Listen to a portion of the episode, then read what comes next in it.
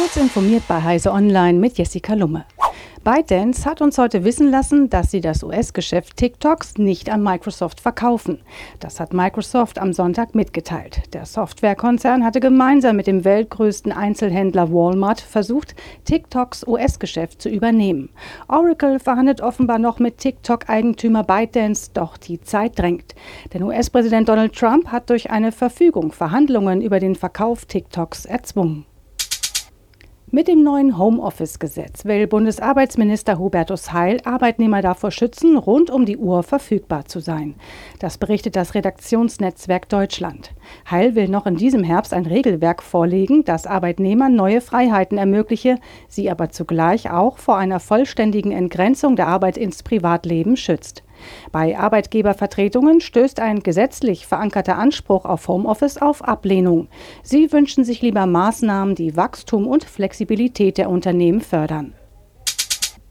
An Teslas V3 Superchargern tanken derzeit andere E-Autos Strom und das sogar kostenlos. Vermutlich ist das auf einen Softwarefehler in Teslas Ladeinfrastruktur zurückzuführen.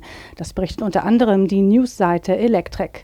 Eigentlich prüft die Ladestation vor dem Aufladen, ob es sich um ein Tesla-Fahrzeug handelt.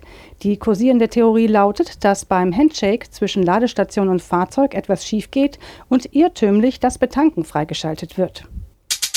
Sind Corona-Warn-Apps wirklich in der Lage, Menschen bei einem Risikokontakt zu warnen, damit potenziell ihr Leben zu retten, oder werden mit der Technik nur Ressourcen verplempert?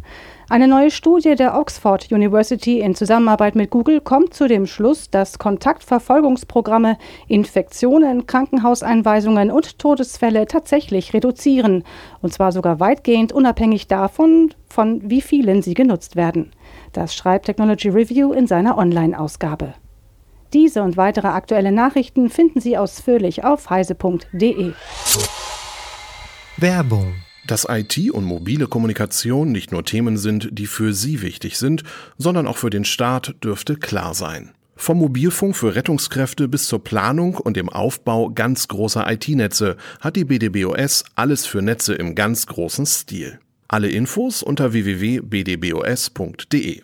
Als ITler oder im Bereich Nachrichtentechnik sind Sie bei uns gut aufgehoben, frei von Wirtschaftskrisen und Pandemien. www.bdbos.de